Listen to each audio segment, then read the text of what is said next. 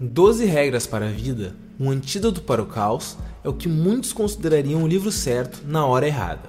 Ou seria essa a hora mais certa para corrigir os erros que tanto estamos cometendo?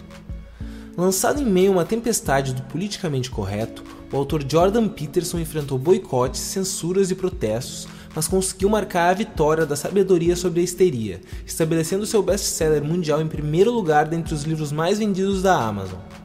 Um clássico instantâneo, 12 Regras para a Vida se mostrou um livro quase impossível de ser resumido de forma coesa e sem sacrificar nem a elegância nem o impacto de cada capítulo do livro. Mas o trabalho valeu a pena. O potencial desse livro de transformar e até salvar vidas não poderia passar em branco. Então, vamos às regras. 1. Mantenha a postura ereta com seus ombros para trás. Ainda que pareça uma regra inofensiva, esse provavelmente foi o capítulo mais polêmico do livro. A ideia é autodescritiva. Mantenha uma postura boa, confiante e que mostre que você está pronto para enfrentar desafios. Mas Jordan Peterson vai além. Ele usa lagostas como exemplo. As lagostas, quando entram em combate por abrigo, se levantam de forma que pareçam maiores, e essa mudança de postura faz com que elas liberem uma substância chamada serotonina. A lagosta vencedora segue com bons níveis de serotonina, mantém sua postura confiante, protege o seu abrigo e garante o topo da hierarquia, sendo desejada pelas lagostas fêmeas e possuindo mais chances de vencer possíveis desafiantes caso entre em combate novamente. Por outro lado, a lagosta derrotada tem uma baixa no seu nível de serotonina, resultando em uma postura ruim e permanecendo derrotada para sempre. Caso entre em combate novamente, ela tem estatisticamente mais chances de perder. O mais incrível é que serotonina é uma substância também produzida pelos seres humanos e tem uma direta relação com a depressão. E mais, cientistas deram os mesmos antidepressivos usados em seres humanos para lagostas derrotadas. Isso aumentou suas produções de serotonina, fazendo com que elas corrigissem a postura e, consequentemente, voltassem a entrar em combate pelo topo da hierarquia. O que Jordan Peterson mostra aqui vai além da sua postura. Ele mostra que a hierarquia não é algo imposto pela sociedade ou pelo tão acusado patriarcado mas sim algo inseparável e intrínseco à condição humana, algo que existe dentro das mais variadas sociedades, e buscar o topo dessa hierarquia é algo natural, uma vez que está diretamente relacionado ao nosso balanço químico. Se você está na parte inferior da hierarquia, como lagosta ou ser humano, a vida é mais difícil. Baixo status implica em menos serotonina. Menos serotonina significa diminuição da confiança, maior estresse e menor preparo para enfrentar emergências. Enquanto alta serotonina significa menos doença, menos infelicidade e menos risco de morte. Por sorte, não somos lagostas e podemos mudar o modo como enfrentamos a vida. Então mantenha sua postura combativa, ereta e com seus ombros para trás. 2. Trate a si mesmo como alguém que você é responsável por ajudar. Sabe aquela famosa frase, faço o que eu digo, não faço o que eu faço? Então, vamos combinar, é uma frase bem idiota. Por que você daria um conselho que vai fazer bem a uma pessoa se você mesmo não vai seguir esse conselho? Ou então, outro exemplo, porque alguém é capaz de comprar um remédio para o seu cachorro e administrá-lo com tanta responsabilidade, mas não é capaz de ir ao médico quando fica doente? Muitas pessoas movem montanhas por quem elas amam, mas não conseguem fazer o mesmo por si. Isso não tem nenhuma lógica. Primeiro, porque você deveria pensar em você e tratar a si mesmo como você trata alguém que ama.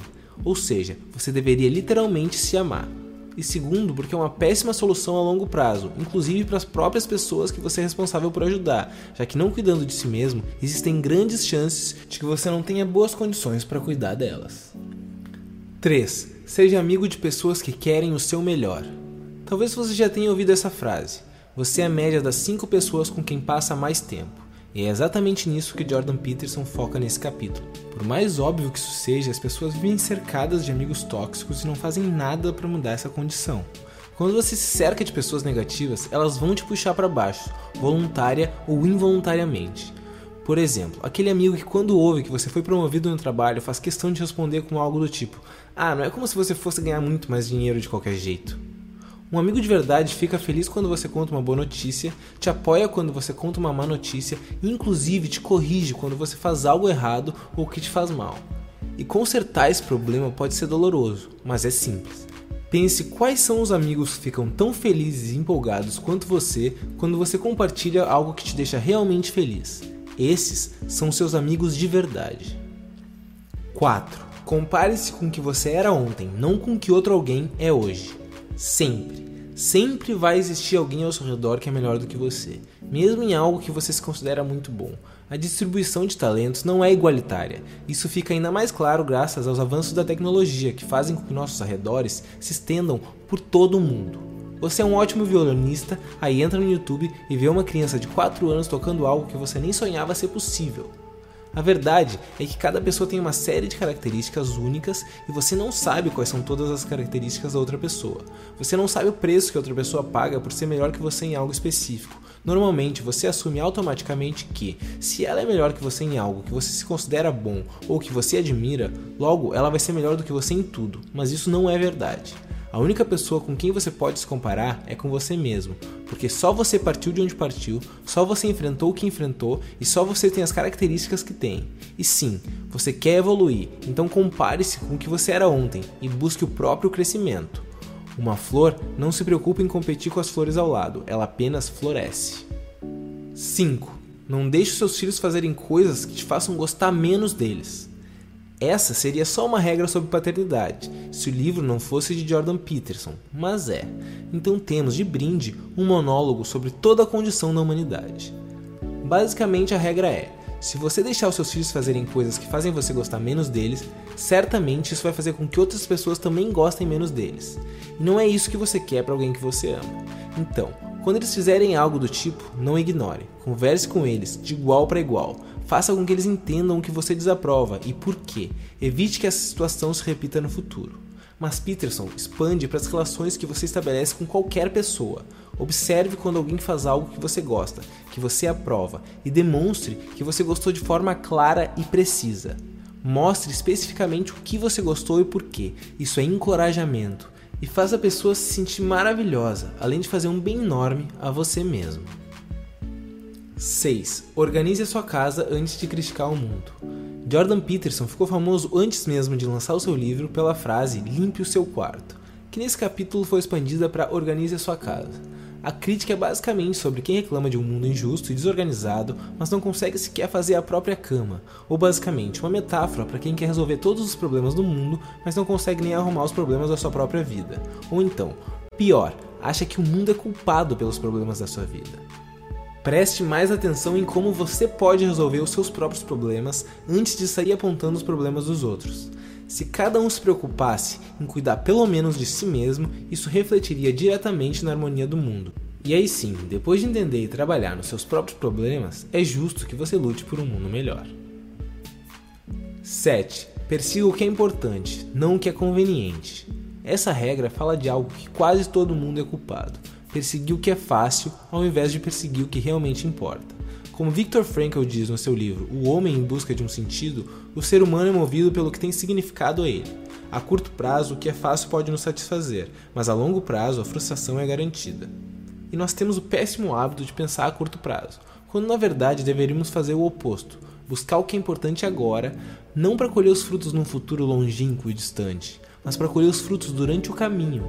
Por exemplo, ao invés de se manter por anos em um trabalho que é no máximo suportável por um salário mais ou menos, simplesmente porque é conveniente, seria muito mais engrandecedor e gratificante percorrer um caminho tortuoso e longo pelo que você acredita de verdade, pelo que é importante para você. 8. Conte a verdade, ou pelo menos não minta.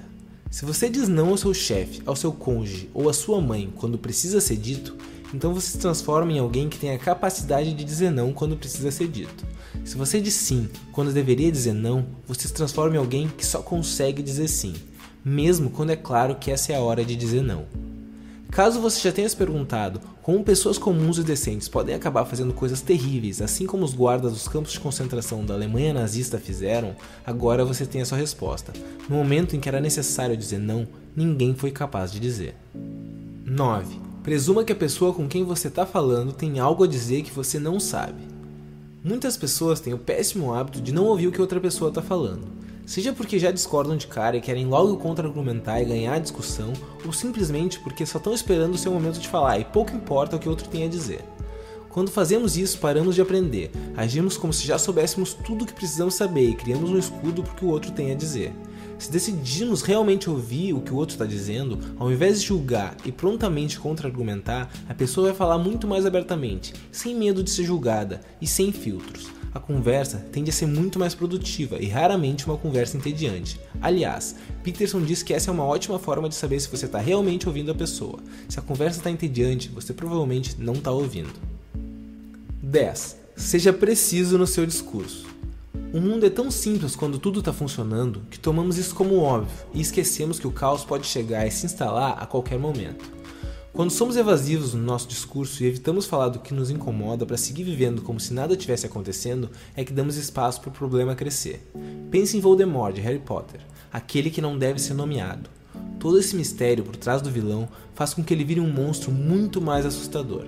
A nossa imaginação é fértil, muito fértil. E não importa o quão assustadora possa ser a realidade, ela raramente é tão assustadora quanto a nossa imaginação. É como se existisse alguma coisa ali fora, na floresta, e nós nos recusássemos a descobrir o que. Mas às vezes é só um esquilo, e é na nossa cabeça temos medo que seja um dragão. Então, a gente pode estar lutando contra algo que nem sequer existe de verdade. Mas pior, e se realmente for um dragão? Aí, melhor descobrir o quanto antes, abordar o problema e enfrentar o medo. Quando abordamos e nomeamos o problema de forma precisa, ele se torna algo real, o que pode ser bastante assustador, mas ele também se torna algo que podemos segurar com as mãos e controlar antes que vire uma fumaça caótica que pode nos pegar desprevenidos e nos cercar por todos os lados da noite para o dia. 11. Não interrompa crianças quando elas estão andando de skate. Obviamente, quando falamos de crianças, se existe um risco real de alguém sair seriamente machucado, você deve interromper. Mas fora isso, deixe as crianças competirem, ver quem pula mais alto, quem é mais rápido, descobrir do que são capazes. Nós gostamos de experimentar riscos na vida, gostamos do sabor do perigo, uns mais que outros, e crianças mais do que adultos. Elas estão recém experimentando o mundo. E é claro que é perigoso. Ser perigoso é o que faz ter graça. Mas a vida é perigosa. É impossível proteger as crianças para sempre. Quando elas estão desafiando seus limites, simplesmente deixe. É aí que elas desenvolvem a própria competência, e nada traz mais segurança em um mundo perigoso do que competência. E meninos e meninas são diferentes, precisamos aceitar isso. A diferença sexual é biológica. Hoje em dia tentam empurrar a todo custo a ideia que nega essa natureza e que essa diferença entre sexos é só uma construção cultural. Isso é ruim para os meninos e para as meninas. É natural que os meninos se divirtam e se superem mais competindo com meninos, e o mesmo para as meninas. Se continuarmos negando isso, criaremos homens fracos com os quais nenhuma mulher jamais terá interesse em estabelecer um relacionamento, e com toda razão. E Jordan Peterson fecha com uma das suas frases mais assustadoras, porém extremamente necessária no momento atual. Se você acha que os homens durões são perigosos, espere até ver do que são capazes os homens fracos. Homens fracos são covardes. Covardia gera revolta e ressentimento. Pense bem, que tipo de homem você acha que é capaz de agredir a sua própria esposa, ou qualquer mulher que seja? Os durões ou os fracos e covardes? 12. Acaricie um gato quando você encontrar um na rua. Esse é o capítulo em que Jordan Peterson faz você chorar. Ele conta a história da batalha que a sua filha enfrentou desde que era criança contra uma doença crônica severa e nos explica como achar sentido em meio ao sofrimento e como lidar com tudo isso. As nossas limitações são o que nos tornam humanos, isso faz com que o sofrimento seja algo inevitável. Mas temos que limitar os seus efeitos. Escolha um momento e um tempo certo para pensar e falar sobre o seu sofrimento, sobre a sua doença. Não pense ou fale sobre isso fora desse momento. Se você não limitar o impacto que o sofrimento tem na sua vida, ele sai do controle e te arrasta num espiral de negatividade. Estamos numa guerra, não numa batalha. Uma guerra é composta de diversas batalhas e precisamos conservar todas as nossas forças para enfrentar todas as batalhas e vencer a guerra. E se um dia desses caminhando pelas ruas você cruzar com um gato ou um cachorro, tente conquistar e acariciar o bichinho. Isso pode te trazer um daqueles momentos de gratidão que faz com que possamos enxergar a beleza em simplesmente existir. Uma gratidão pela vida em si. Quando a gente entende que vale a pena suportar todo esse sofrimento e que às vezes a vida nos presenteia com momentos mágicos. Bom, é isso aí. Muito obrigado por ter assistido o vídeo até o fim. Espero que ele tenha sido tão importante para você quanto foi para mim. Quaisquer dúvidas, manda nos comentários que eu respondo. E se gostou do vídeo, deixa o seu like e se inscreve no canal. Ainda vem muito pela frente.